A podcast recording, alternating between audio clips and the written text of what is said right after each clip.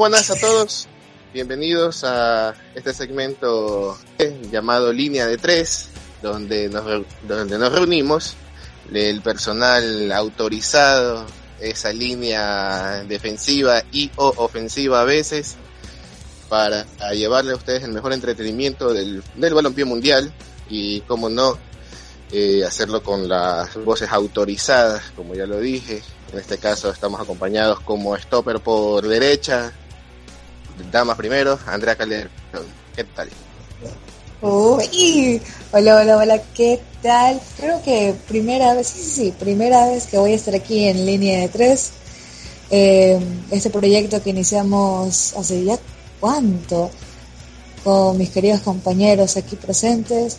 Un gustazo, obviamente, compartir eh, nuevamente experiencias, eh, comentarios con ustedes. Los extrañaba, chicos, y especialmente en esta situación, ¿no? en este contexto en el que estamos, que estamos viviendo en este momento.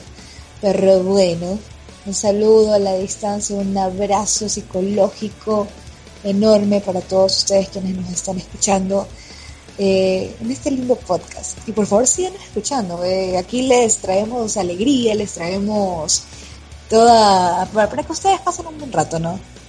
Eso es lo más importante. Así es. Así es, y ahora como stopper por izquierda, el capitán de este barco llamado La Grada, el que mete la pierna fuerte, o así me dicen, me han dicho por ahí, Don Wilson Mora, ¿cómo le va? ¿Cómo le van? ¿Cómo le van a todos? Este, ya conocemos eh, lo que está pasando actualmente en el país, este tema que no es ajeno a todos, sino que hay que mantener la calma en estos tiempos, que es lo más importante. Quedarse en casa, como ya lo dije en el podcast anterior. Si no lo escucharon, vayan a escucharlo y después escuchen este, hagan una maratón de línea de tres, si es posible. Y sí, también extrañaba muchísimo hacer este tipo de cosas eh, por temas alejados al tiempo, a, no tener, no ordenarme bien en ciertos aspectos, se abandonó un poco, pero se está retomando ahora que hay muchísimo tiempo de sobra. Bueno, Elvis, ¿tenías un tema para proponer hoy día?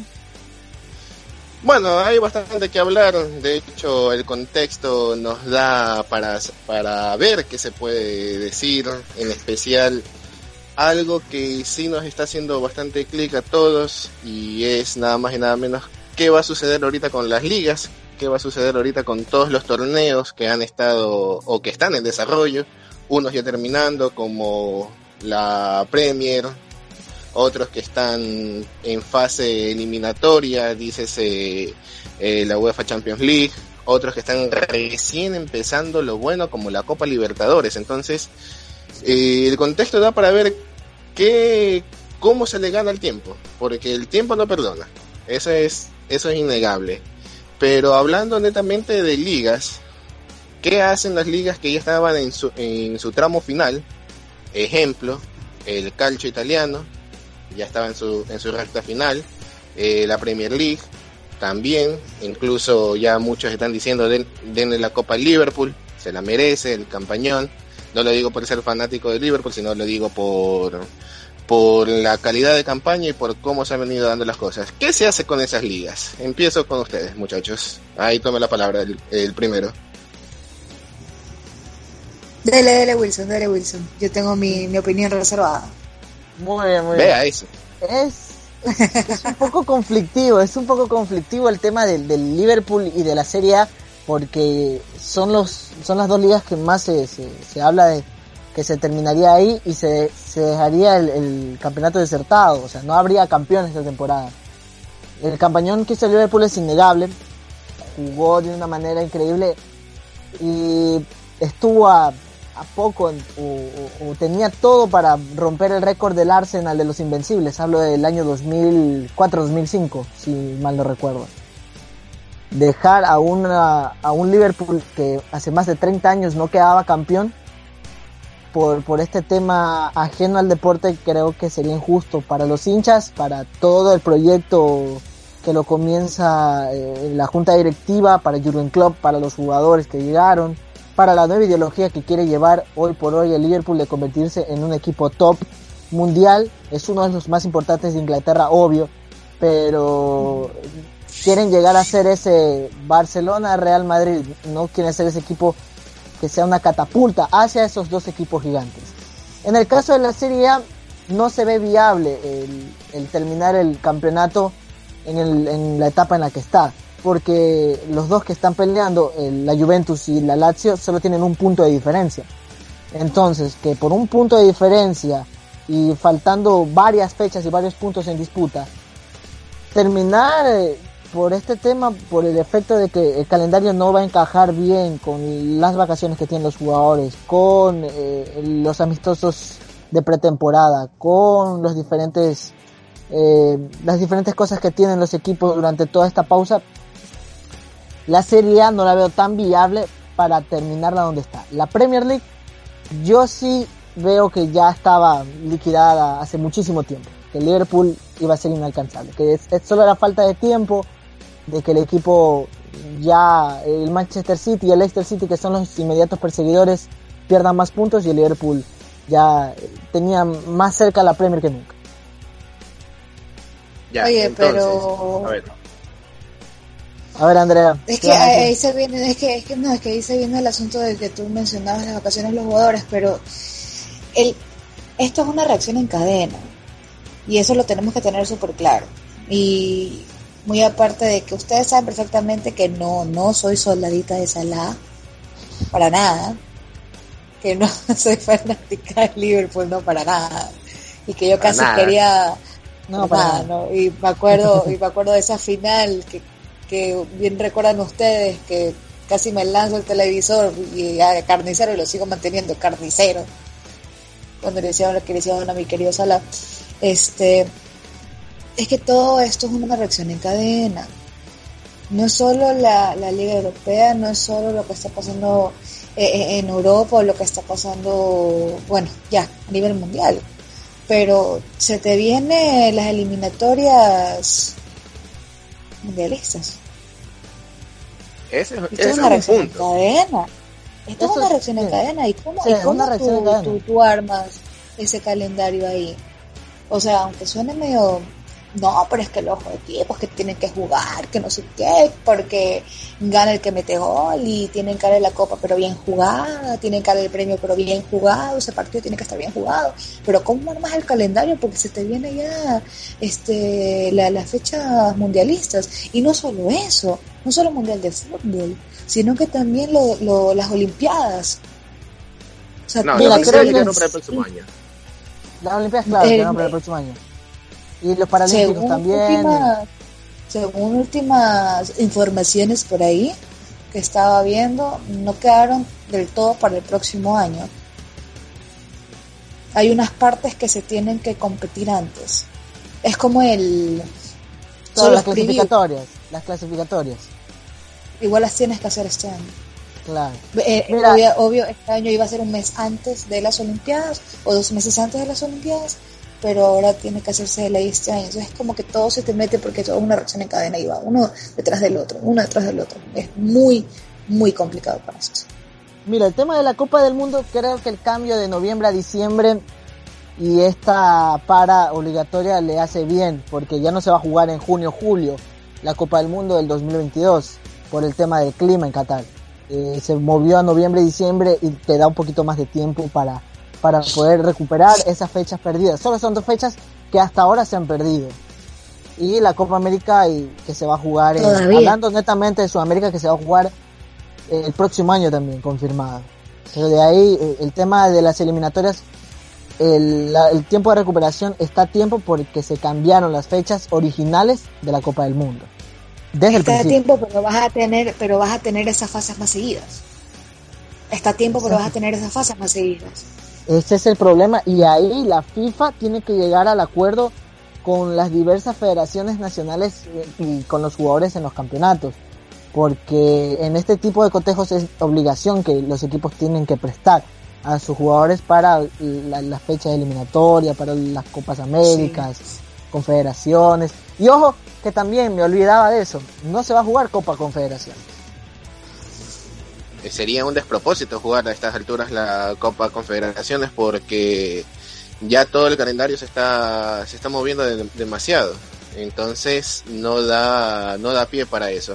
Pero volviendo al tema, al tema ligas, y es, y es verdad, se me había pasado por alto las, el tema de las eliminatorias, pero el tema de ligas, estoy viendo ahorita el, y cómo está la Liga Española, a 27 partidos que se, que se han jugado a la fecha, solamente lo separa dos puntos al Barcelona en primer lugar con 58 y, el, y al Madrid con 56.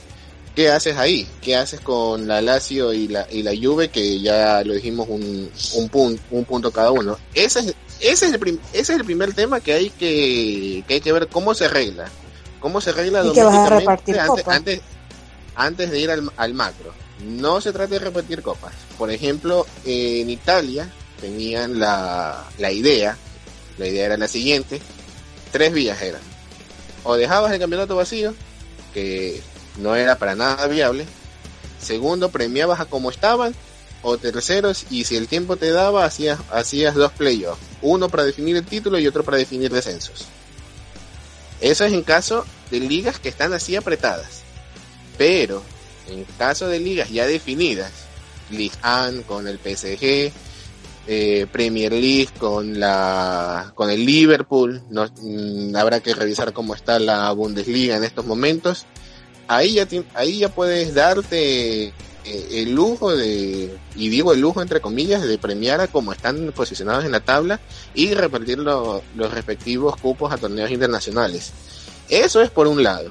Ahora, si nos queremos ya meter en el, en el tema de las, de las eliminatorias, que ese es otro, otro punto aparte, es verdad, el tema del mundial pasado noviembre por condiciones climáticas como que es una luz al final del túnel pero esa luz al final del túnel va a estar condicionada de dos cosas. Uno cómo se manejen los equipos en especial acá en Sudamérica que somos campeones mundiales en complicarnos la vida dos eh, cómo se man, cómo, cómo lleguen los, los, jugadores, en especial después de esta para importante, cómo si no arrastren lesiones, que eso a la larga las, las elecciones se ven son las últimas perjudicadas. Y tercero, el, el tema de la FIFA tiene que reacomodar el calendario y si, y si ve factible jugar ya, se jugaba a ver marzo, junio, septiembre, noviembre, si puedes jugarte una, una, una fecha FIFA o una doble fecha FIFA entre esos meses, sería como para aliviar un poco y llegar con un poco más de descanso, porque básicamente el mismo 2022 se estaría jugando fecha, fecha FIFA, fecha oficial de, de eliminatorias, no tienes tiempo para hacer um, partidos comprobatorios, no tienes tiempo para hacer otro tipo de, de, microciclos y básicamente terminas la eliminatoria y te subes nuevamente al avión para irte, irte a Qatar en, en tremendo vuelo. Entonces, son cosas que hay que también ponerse en, la, en los zapatos de los dirigentes. Ahorita los dirigentes Oye, la tienen pero... difícil. No, no está bien el factor económico. Aquí no estamos y, analizando factor económico. Lo que tiene que porque es que, el, es que el factor económico va a ser va a ser mucho más complicado porque ahorita pues es como el, el caso de que tienes que comenzar a priorizar. Y trata de comenzar a priorizar pues ahorita. Porque lamentablemente debido, debido a esta situación no es que vamos a, a, no estamos hablando de una para de un mes más estamos hablando de algunos meses más date cuenta que ya está haciendo tantos estragos el tema económico que se rumorea, se rumorea, lo, lo escuché hoy día y lo leí también en un medio importante español, que la Juventus está planteando vender a Cristiano Ronaldo. Ese es el plan de contingencia, sí lo leí. Ese es el plan de contingencia. Que por el tema del salario del jugador y por la para que hay, porque en verdad lo, lo, los recursos que un equipo de fútbol puede obtener al momento de una para muy una para obligatoria no te da no, no te dan lo, lo, los números para poder pagar eh, estos salarios astronómicos. Mira Cristiano Ronaldo tienes que mantener a, a, Dybala Matuidi eh, etcétera etcétera. Un equipo que se armó bien también el sueldo de Sarri a pesar de que resignó eh, creo que el 30% de su salario Cristiano Ronaldo para para ayudar un poquito Sí, a los que están adentro, no, no alcanza todavía. Y la Juventus está planteando eso. Y Don Wilson Mora está ahí diciendo, vamos Manchester, recupera, lo recupera lo que es tuyo. Tiene que volver, tiene que volver al Manchester. O sea, tiene que volver, sí o sí. Tiene que retirarse ahí. Todavía debe, todavía debe. Mira, si lo veo a Cristiano retirándose en algún lugar, ya lo veo retirándose nuevamente en el Sporting. No, no, no, no me le quite el puesto a Gonzalito Plata. Yo lo, yo lo veo ahí retirándose a, a Cristiano, donde inició. No, yo lo veo Oye, retirándose. hablando Ahí, del se- ahí se tema- lo dejo botar. Hablando del Sí. tema este de los jugadores que me sorprendió bastante, o sea, me, me gustó muchísimo cuando comenzaron con esta iniciativa, ¿no? De reducción de sueldos, de donar una parte, incluso algunos. ¿Por qué estos de acá tuvieron que hacer eso? Yo estuve Ya. leyendo Ahí muchísimo tocaste- en Twitter. Ay, metiste el dedo en la llaga, metiste el dedo en la llaga. Los de acá, como creo que por, or- por orgullo, por orgullo, porque tal vez, no sé, no, no quiero, no quiero decir algo, o pueden tener aires de grandeza, ya, lo dije, no me interesa. No sé, han de tener un ego altísimo diciendo, bueno, yo porque tengo que resignar un poco de mi contrato para ayudar a X, Y o Z personas, o sea, no piensan en el bien común, sino que eh, están pensando en el yo, en el yo y nada más que en el yo. Y eso está mal. Que tú tienes Esto que de ver las dos esto de- partes, tú tienes que ver las caras de la Pero moneda es que también. los jugadores, los jugadores no están viendo eso, o sea, ganan tantísimo dinero porque seamos honestos.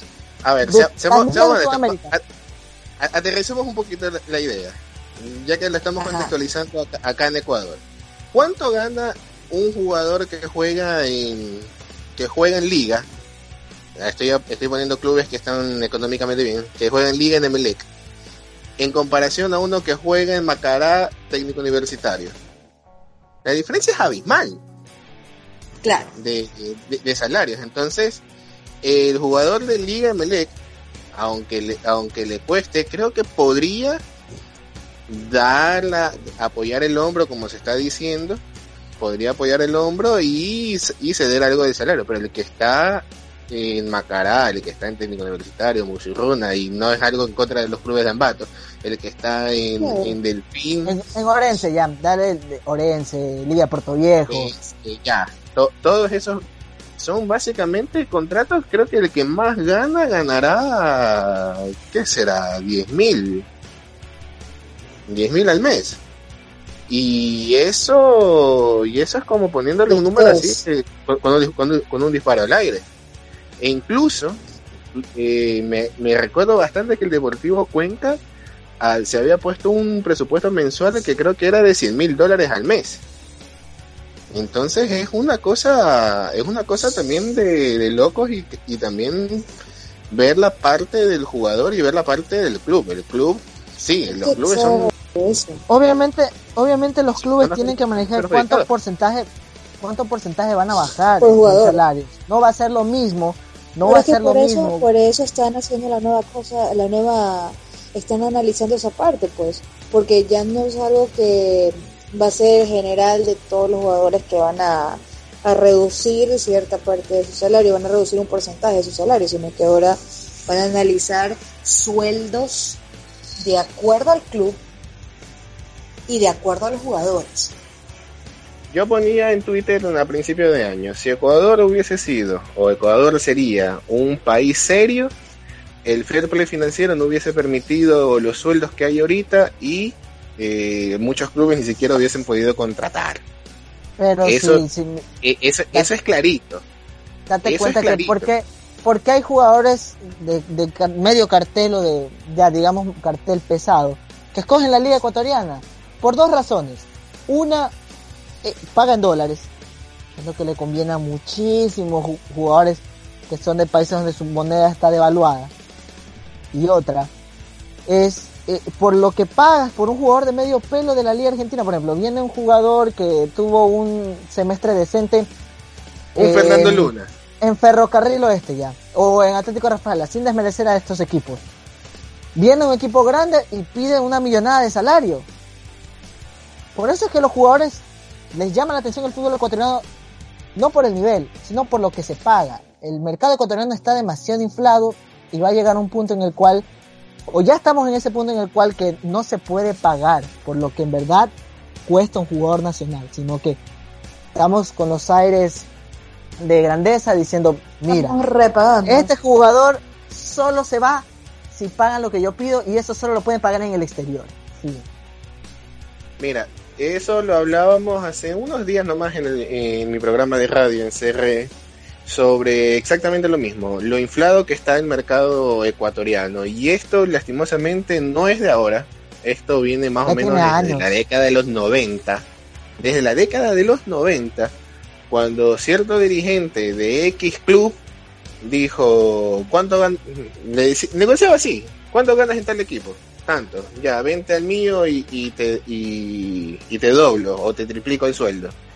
Y así se comenzaron a, a inflar los precios de los jugadores, miran nacionales. Ahora imagínate los, los, jugadores extranjeros. Y mira que a Ecuador vinieron jugadores de, de gran talla. vinieron en, en, cierta, en cierta década, vinieron, vino un tal Troviani. En otra cierta década venía en cierta en cierto año vino un tal Gonzalo no no no no eh, Echeverry. Luciano Figueroa, eh, vino un tal Echeverry. Loco Abreu. Vino un Loco Abreu. Entonces no estamos hablando de de que Ecuador eh, Ecuador se ha venido calidad, lastimosamente, y no sé hasta hasta qué cierto punto también fue contraproducente que se haya aprobado el quinto extranjero, que ahora los precios siguen estando por las nubes. Ahora, ¿de quién es la culpa? organizador, la culpa es de los clubes. Mira, esto va a terminar como en el fútbol en el fútbol mexicano. Allá el tema de los de los extranjeros es un tema muy polémico porque la liga no crece, no sacan nuevos jugadores mexicanos y los que están y los que la rompen que medio semestre ya se quieren ir a Europa ya sueña con esa Europa. Mira el caso de, Diego Laines. Año y medio decente en el América y se fue al Betis. ¿Y ahorita cómo le va en el Betis? Comiendo banca.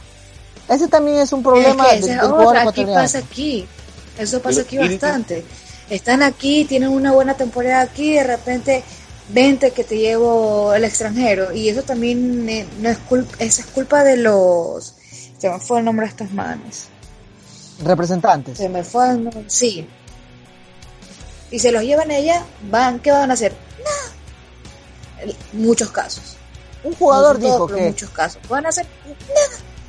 Un jugador dijo que él se fue, el representante le dijo, mira, tengo esta opción para que vayas al fútbol mexicano. El man aceptó, el representante hizo todo y de ahí el representante no lo volvió a ayudar nunca más. Lo dejó allá en México que él sepa lo que tiene que hacer. Y esa es la tónica del jugador ecuatoriano porque no tiene la madurez psicológica de decir, ya me siento preparado para salir al fútbol internacional o decirle al representante mira yo no quiero yo no quiero jugar al toma y jala el, caso de Moisés Corozo es el más el más claro de todo esto. El toma y jala me refiero a que puedo llegar a un acuerdo de palabra pero mi representante dice chuta loco pero te están ofreciendo más en tal equipo. Ándate ese mejor porque ahí te van a pagar más y a mí me viene un poquito más de billete porque soy el intermediario. Ahí el representante juega muchísimo porque si el man le llega un poquito más de billete de la opción B que de la opción A, obviamente te va a jalar y te va a decir, no, loco, mira, ándate allá, ándate allá, ándate allá. Son tantísimos los problemas que hay en el fútbol ecuatoriano que Eso, es una parte. lo que la mayoría no quiere ver porque la crítica no se hizo esperar. El mismo día, a minutos de cuando anunciaron de que no iban a hacer absolutamente nada, que no se les toque el suelo, la crítica no se hizo esperar y va a ser un tantito preocupante cuando regresemos y las cosas se vayan normalizando. Porque yo vi muchísimos, o la mayoría, que piensan igual si ellos no se preocuparon por nosotros, si a ellos les valimos tres atados, como dicen por ahí, y simplemente fueron egoístas, entonces yo porque tengo que ir a apoyar al estadio. Yo porque tengo que ir acá y yo porque tengo que ir acá. Reciprocidad. Este, a, ver, vamos a tirar un poquito esta, esta idea del, sueldo. ¿En qué afecta si al club, si el jugador no quiere no, no quiere este que se le reduzca el sueldo? ¿A quién afecta directamente? Pero que ya no es un tema netamente de que el jugador no aceptó, porque fue fue el gremio, pues. Y esto ya le afectaría directo al club, le, afectaría al club. La, la AFE, la AFE dice textualmente, nosotros solamente velamos porque se le pague al club. Eso dijo su presidente. Porque el club le paga, le paga a los jugadores porque de todas maneras están haciendo los ejercicios en la casa, está el contrato vigente y un, y un largo etcétera y leguleyada legal. Pero llega el momento, llega el rato de la hora, viene el presidente del club, le, se reúne con los, con los 23 jugadores y dice, a ver muchachos, pasó esto, hubo un largo tiempo, no hemos recibido taquilla, no hemos recibido derechos de televisión, los sponsors no nos han pagado porque los marca no se ha estado viendo, tenemos que reducir el sueldo. Y los y de los 23 jugadores la mayoría el, el 50 el 51% o sea la mitad más uno dice sabes qué no no queremos que nos reduzcan porque es nuestro único ingreso y es lo y es lo único que nos alcanza para, para vivir quién es el quién es el afectado ahí el club en qué entonces en qué en qué afecta eh, que es que el jugador no haya aceptado la reducción a la sociedad básicamente nada. Oh. Porque eso es, eso, eso, es un eso es un tema contractual. Ahora, que si el club con esa reducción de, de, sueldo iba a hacer alguna donación, iba a hacer algo para, los, para las personas que se vieron afectadas, es, y eso ya es otra cosa. Que ahí sí, los jugadores creo que ni siquiera tendrían que tener una piedra en el pecho para decir, ¿saben qué? No, no, no quiero que se haga eso con mi plata, con la plata que me corresponde. Pero al, final, al, fin, al fin y al cabo y, al final de, y al final del día, yo simplemente digo, esa, esa no es plata mía, es y cada quien sabe qué hace con, sabe qué hace con su plata. Pero, pero, de todas maneras lo que hay que hacer es, es cierto grado de conciencia y darle la mano a tu empleador. Y eso es lo y eso es lo que a nivel de trabajo aquí en Ecuador el empleado quiere quiere ser más vivo que el empleador. Y eso ya y eso ya es, y eso ya es harina de otro costal entonces bien entonces estamos con estamos con eso entonces eh, Andrea dice dice que esto es un efecto en cadena vamos, a, vamos viendo los eslabones de la cadena de, afectados por este tema llamado COVID-19. Hablando netamente de fútbol. ¿Quién es el primer gran afectado? Ahí, en, el, General, principio. A ver, dale, dale, dale. Que yo, pues, el ser humano. Ah, el ser humano, yo pensé que tú querías el turno. Quiero, pues. Obviamente, el, el afectado es, el, consumidor del, producto. El que, el que se sienta cada fin de semana o el que asiste cada fin de semana, el que paga el abono, el que paga la cuota de socio, el que aporta directamente al equipo. Ya, ese está en la, primera. Ese está en la, en la, punta de la pirámide. Más abajo. Ahí vienen los, los patrocinadores. Los sponsors, los que dan la plata. Más abajo viene la taquilla. No, la taquilla está ligada a... Ah, al club. Al club. No, pues el club. El club es el que recibe la taquilla. Claro. El sponsor da la plata para que, para que el club sobreviva. Y de ahí el club saca otro ingreso que se llama taquilla. Y ahí viene otro ingreso y aquí es donde los quiero y aquí es donde quiero llegar. ¿Qué sucede con los derechos de televisión? los derechos de televisión porque poniéndonos en contexto aquí en Ecuador, Gol TV eh, pasa todos los partidos de la, de la Liga Pro, Serie A, Serie B, todo bien bonito, los pasa y los pasa a nivel de Latinoamérica, e incluso Estados Unidos. Pero derechos de televisión más poderosos que se pasan a nivel mundial, Premier League, League One, Bundesliga, Liga BBVA, Serie italiana, etcétera, etcétera, etcétera. ¿Quién, quién, termina, quién termina más afectado? Eh, termina afectado el, el canal, la cadena televisiva, o termina afectada la federación que contrata. Muy aparte del, del consumidor final. La federación que contrata. La federación, ajá, la federación. ¿Quién dice, tú me debes? No, tú, tú, me, tú me tienes que retribuir a mí. Porque tú no estás pasando los, los partidos de mi campeonato. No, pero es que está, está este asunto del, del coronavirus y, y, yo, y yo ya pagué, pues. Más bien, tú me tienes que retribuir a mí. ¿Quién le paga a quién? ¿La federación le retribuye al canal o el canal le retribuye a la federación? Porque la, el canal está pagando. La federación. Ahí, ahí la federación tiene que retribuirle al canal, obviamente. ¿Verdad? Entonces esa es otra, esa es otra llaga, ese es otro punto. Y, y, y, vuelvo y repito, ligas como la española, la Premier, todas estas son ligas que se, que se transmiten a nivel mundial. Se transmiten a nivel de Europa, a nivel de Asia, a nivel de Oceanía, a nivel de América. No hay país donde no lleguen estas... Y, y, y tras cuernos palos, los contratos de, de marketing que hay entre en, en, los canales, qué publicidad se pasa en, en tal región, qué, qué, otra publicidad se pasa por otro lado.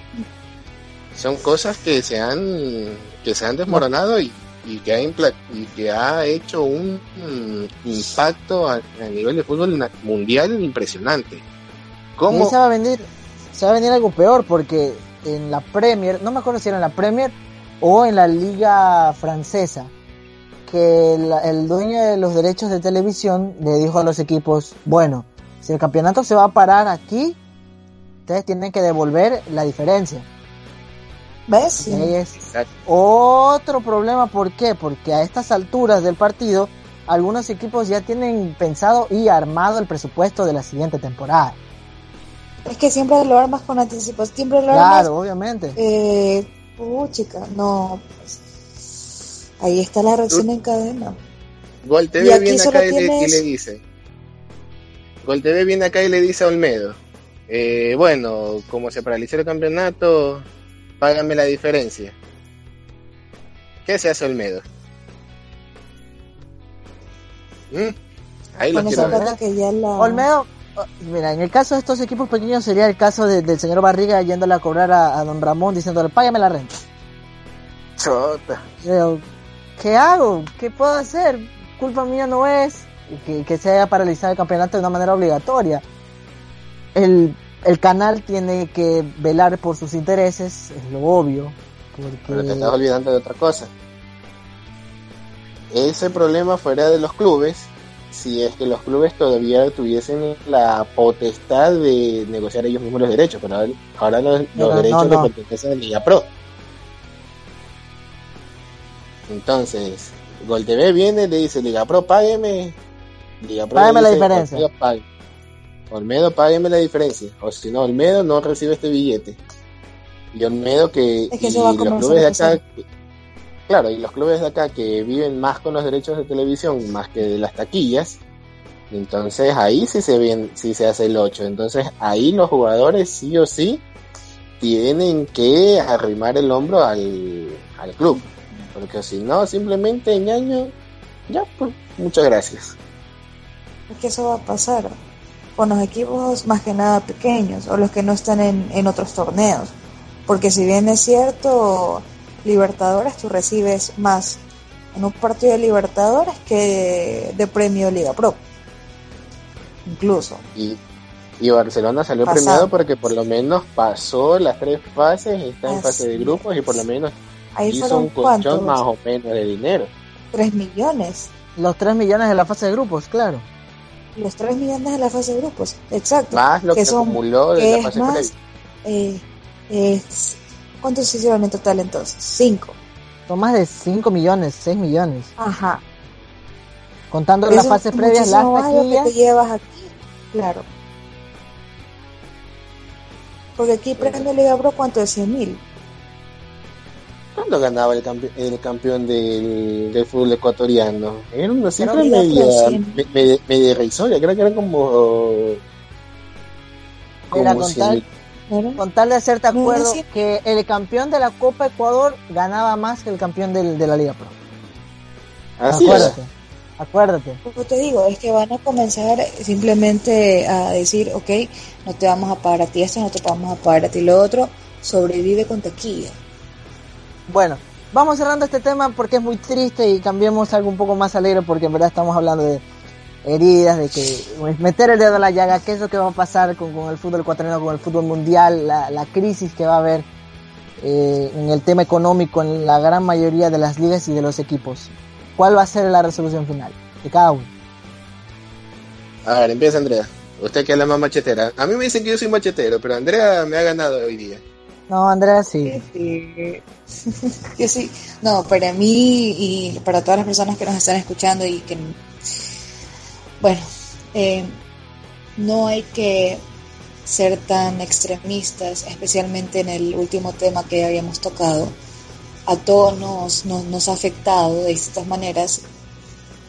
La económica va a ser algo que nos va a durar. Entonces tratar de apoyarnos entre todos y como ya lo estuvimos desglosando aquí, es una reacción en cadena que a veces se nos sale de las manos. A veces no es simplemente decir, reduzcanlo, háganlo. Hay muchos factores que intervienen, entonces tratar de ser un poquito más cual, em, empáticos, eh, en muchos casos resilientes y siempre para mí lo más importante es mantener la unión y respetarnos en cada una de nuestras áreas. Si eres jugador, si eres, si trabajas en un medio, nada con, con, con, con la para que tenemos, respetarnos y estar unidos. Y arrimar el hombro, porque a todos nos toca arrimar el hombro. O sea, como sea. Acá la conclusión que yo sí, puedo sacar es que a la larga se va a ver la de lo que está hecha el ser humano, de lo que de cómo piensa, de qué tan egoísta puede llegar a ser o qué tan generoso también eh, puede ser una persona.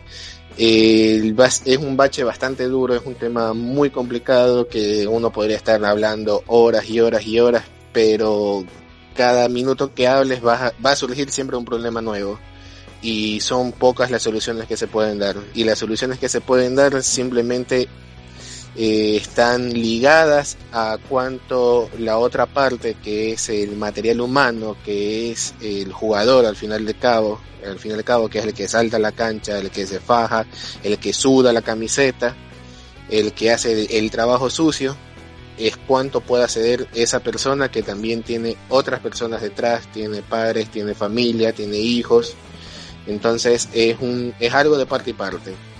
Eh, y también dependerá bastante de la economía de cada país y de la estabilidad y seriedad con el que se maneje en los clubes. En Europa parece que hay un panorama un poquito más claro, incluso hay clubes que tienen eh, cosas y planes de contingencia. En Ecuador va a ser súper complicado este tema y ojalá Ojalá no salgamos de una paralización por una fuerza mayor a otra paralización por huelgas de jugadores. Nada más ahí.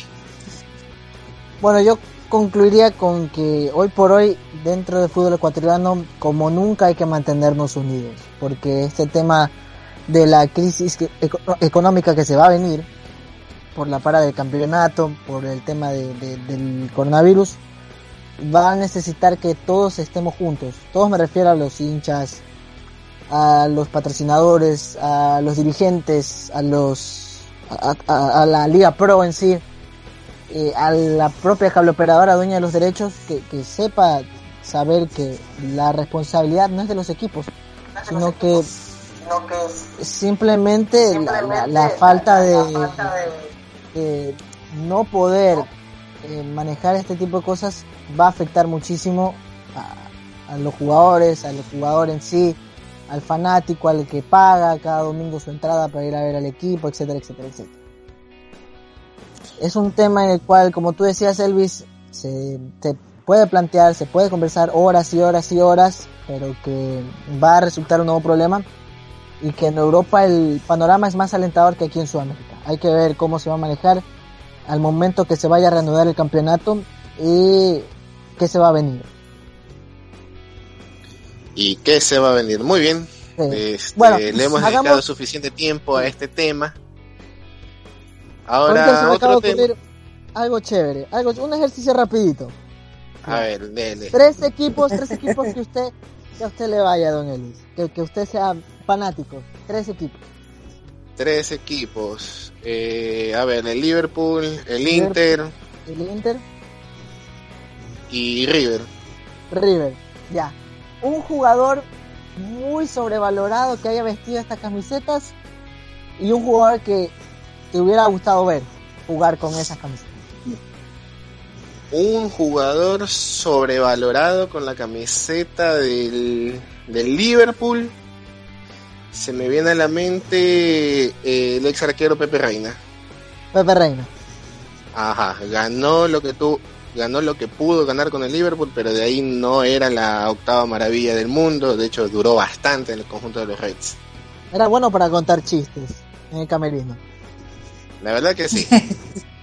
Pero de ahí es el es el Pocho Lavezzi de, de España. Del Inter, Cruel. Un jugador sobrevaloradísimo del Inter. Son pocos los que los que se puede decir, pero pero pero pero pero no encuentro Ahor- ahorita no se me viene a la mente un jugador sobrevalorado que haya vestido la, la camiseta. Tal vez tal vez eh, aunque entra aunque está en mi top de, de jugadores favoritos que no ganaron eh, un balón de oro Andrea Pirlo para lo que pudo haber dado en el Inter no dio y en River. Creo, ¿Qué te creo imaginar el nombre que va a decir en River. Yo quiero imaginar el nombre que vas a decir en River. en River. En River, un jugador sobrevaloradísimo que no, que también se esperaba bastante y no, y no dio. Yo creo que hasta hasta cierto punto es este Nacho Escoco. Nacho Escoco. Ajá. Yo pensé que me ibas a nombrar a Arturo Mina, si sabes. Arturo Mina, es que el- Arturo Mina no se esperaba nada. No, sí, con el campañón que hizo con Independiente del Valle llegó con buen cartel a River. Y Gallardo Arturo- le dio confianza y todo eso. Y al final terminó desinflándose Arturito. Pero Arturo- Escoco, debatible el tema de Escoco. Debatible porque incluso fue una campaña buena y de ahí para abajo todo. A ver, Andrea, tanto, así- tanto así que Prato tuvo que salvar los muebles de, de River muchas veces. Estás en lo correcto. A ver, Andrea, tres equipos que sean fanáticos. No me hagas eso. Yo soy fanática y también. Para mí, sabes que yo lo voy a lo voy a dejar así porque yo no voy a dar mis equipos favoritos porque después me van a decir que que, que me parcializo mucho hacia ellos.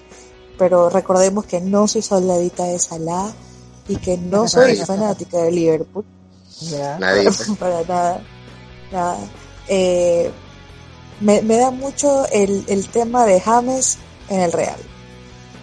Bien, bien, Ahí te la dejo, ahí te la dejo. bien. Es al único que me voy a referir. Muy bien, muy bien. Muy bien.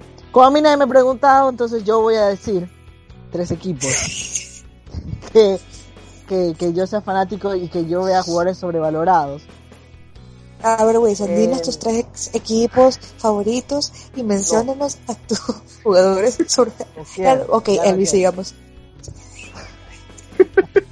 No, ya, mira. En Boca, en Boca, un jugador sobrevaloradísimo que yo vi jugar y que todo el mundo lo recuerda con mucho cariño fue a, a Krupoviesa. No sé si ustedes lo ubiquen. El, El de la el patada famoso- que todo el mundo el de la patada al, al Rolfi Montenegro, sí. Solo se lo recuerda por esa patada, De ahí no ahí- nada más. nada más. En Manchester United, un delantero que todo el mundo, no, no que todo el mundo ama, sino que, que siempre piensa cosas, cosas chingonas.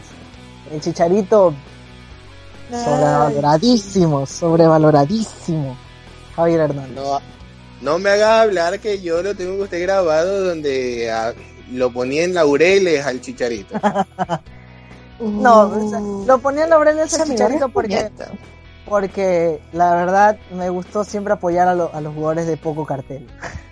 Meterles una fichita y decir, bueno, hay que darle Pero- la oportunidad. Pero la verdad, la realidad del Chicharito es, es esa. Es un jugador muy sobrevalorado. Con la carrera que tuvo, jugó en el Real Madrid, Manchester United, en el Bayern Leverkusen, equipo importante de la Bundesliga. Volvió a España en el Sevilla, nada. West Ham, nada. Hoy, ¿dónde está? En la MLS. En el cementerio de los grandes, de los que no pudieron. Otro equipo, no el Real Madrid, porque el Real Madrid tiene a James, tiene muchísimos jugadores al cual referirme. La Juventus, jugador sobrevalorado.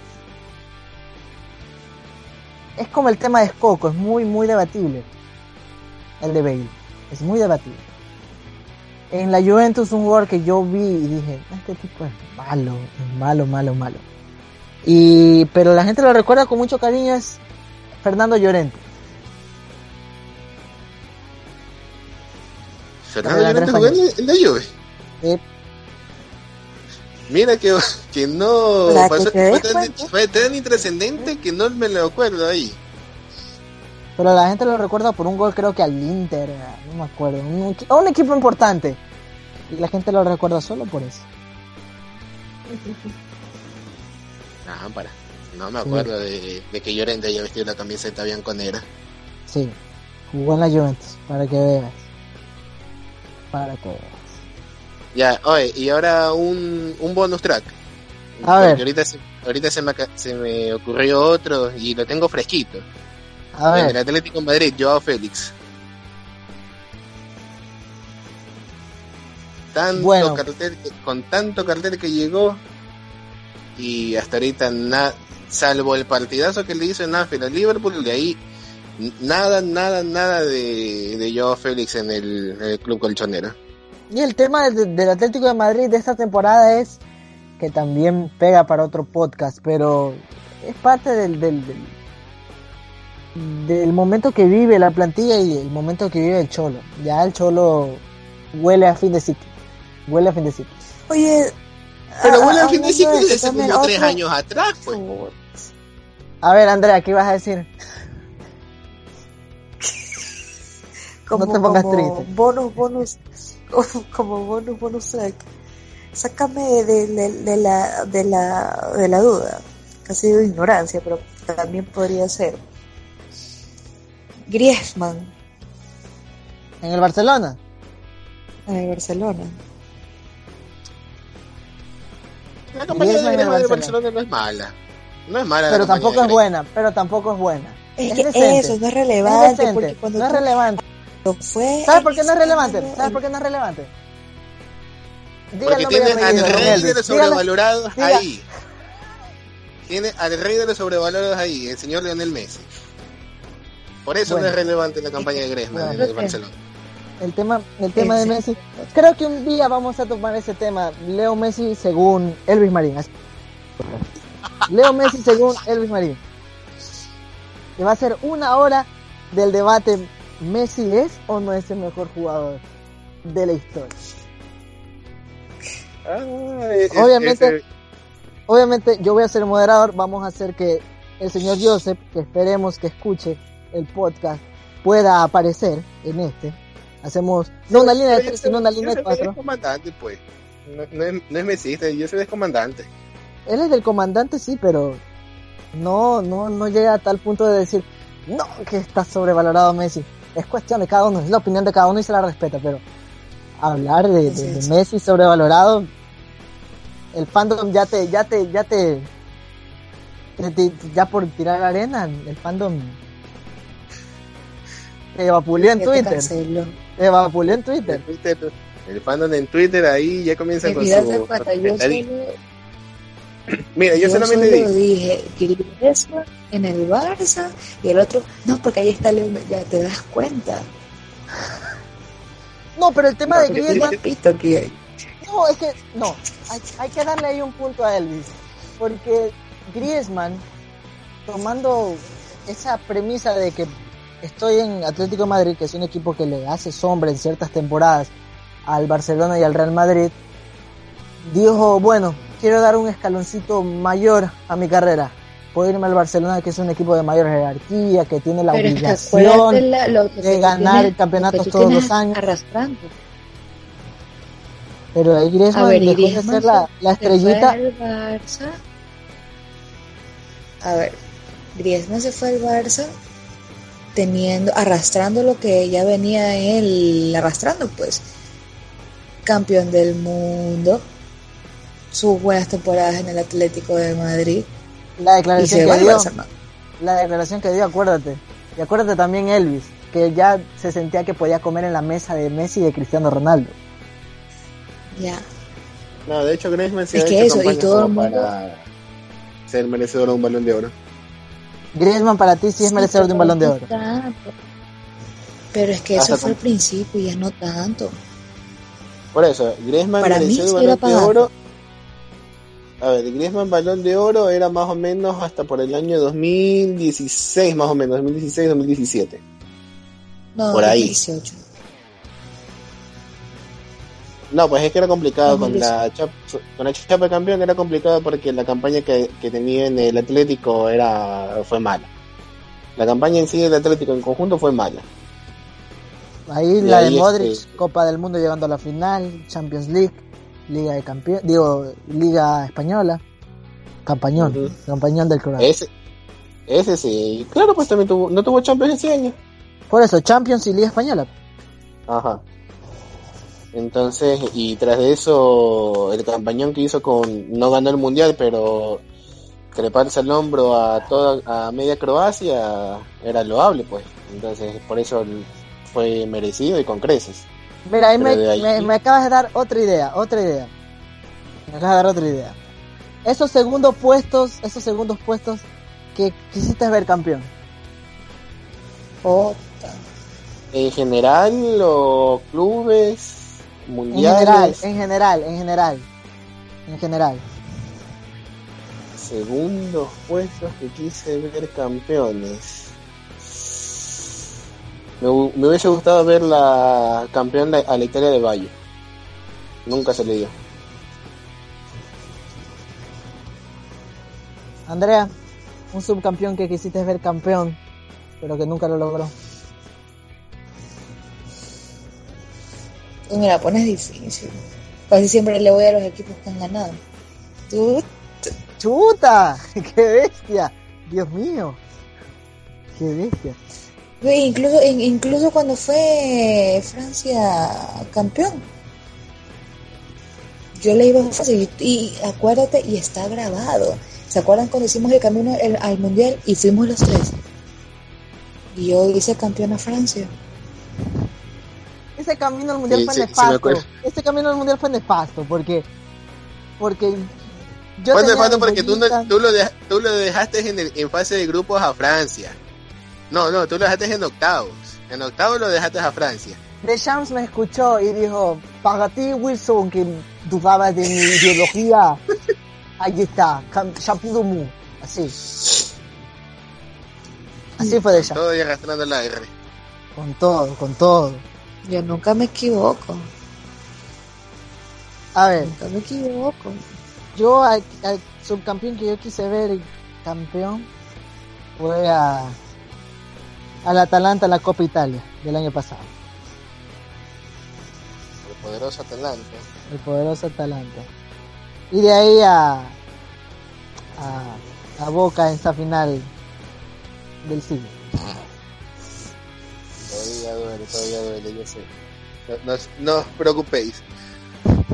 Ahora, este, ya que estamos en este tema de jugadores y cosas que, nos hubiese querido eh, ver de nuevo, se me viene a la mente el, el tweet que puse hace, hace unos días, porque estaba viendo el campañón que hizo el Chelsea cuando fue campeón de la Champions League y me di cuenta que nunca más tuvo otro Drogba, nunca más tuvo otro otro Ivanovic, poniéndole nombres propios a, a otros equipos, a un equipo de su preferencia. ¿Qué, qué jugador que marcó una, una temporada, una época, no volvió a tener ese mismo equipo?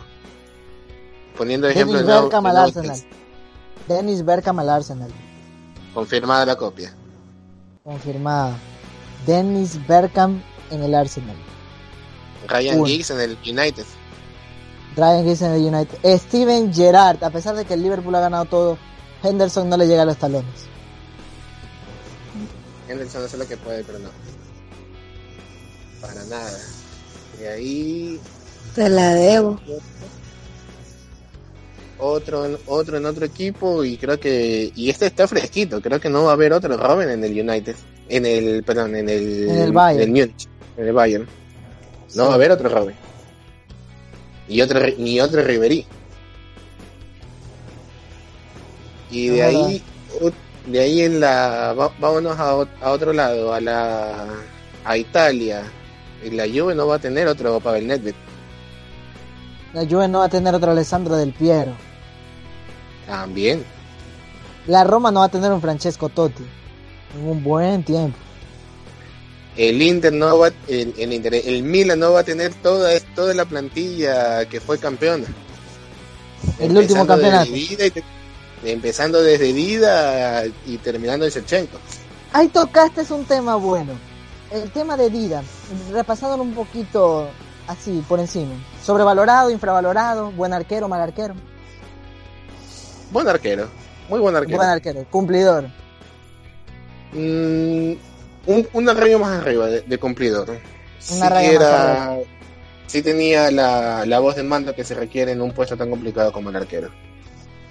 Creo que esa generación del año 2006 tenía mejor arquero, tenía mejores arqueros. Brasil. ¿Como quién? Julio César, ya era titular en el Inter. Doni, que jugó la Copa América y casi salió invicto de esa Copa América. Se le metieron, se le metieron un gol y fue Ecuador que le hizo el único gol a Doni en esa Copa América. La del 2007. Esa fue en Venezuela, si no me equivoco. Ajá, Venezuela. A ver, esa Copa América, Ecuador compartió el grupo con, sí, con Brasil, con Chile y no me acuerdo con quién Y más. con era Brasil, Chile y Perú. Creo que era Perú. Revisa el dato. Ahorita te lo estoy diciendo de memoria. Sí, porque creo que inició ganando contra Chile y de ahí este, el Chupete Suazo hizo lo que quiso con, con todo lo combinado patrio.